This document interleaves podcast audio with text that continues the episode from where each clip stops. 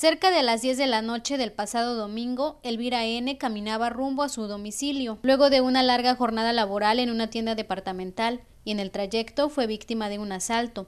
Al intentar defenderse, fue herida en la mano derecha y el emitórax izquierdo al recibir cuatro puñaladas, lo que le originó la muerte. Su cuerpo fue localizado en la calle 16 de septiembre de la Congregación Santiago de la Peña en Tuxpan, mientras que su agresor se dio a la fuga. Ante este terrible acto, la Unidad de Procuración de Justicia abrió una carpeta de investigación por feminicidio. Cabe mencionar que la mujer fue víctima de una campaña de acoso y odio de índole personal a través de varios grupos de chismes en las redes sociales en las que circularon fotografías donde aparece su hija, quien también está en riesgo, por lo que las autoridades competentes al tema deberán investigar esta situación. Elvira era integrante de la Asociación Civil Madres Solteras Todo por Ti, por lo que la presidenta de esta agrupación solicita a las autoridades municipales tomar cartas en el asunto y entre sus peticiones está colocar luminarias en las calles y aumentar la vigilancia, pues dijo que por la zona que a diario transitaba la víctima no existen estos servicios. Exigimos que se haga justicia a uno, que se investigue, que no se dé carpetazo, o sea,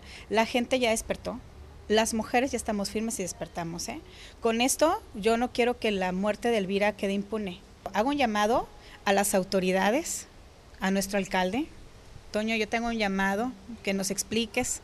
Queremos ir un grupo de mujeres a verte para que nos expliques qué estás haciendo o qué vas a hacer a partir de hoy, de ya, para protegernos a las mujeres en especial. En lo que va del año, Tuxpan registra cuatro feminicidios, de los cuales los responsables se encuentran hasta el momento prófugos de la justicia. Gabriela Martínez, Mega Noticias.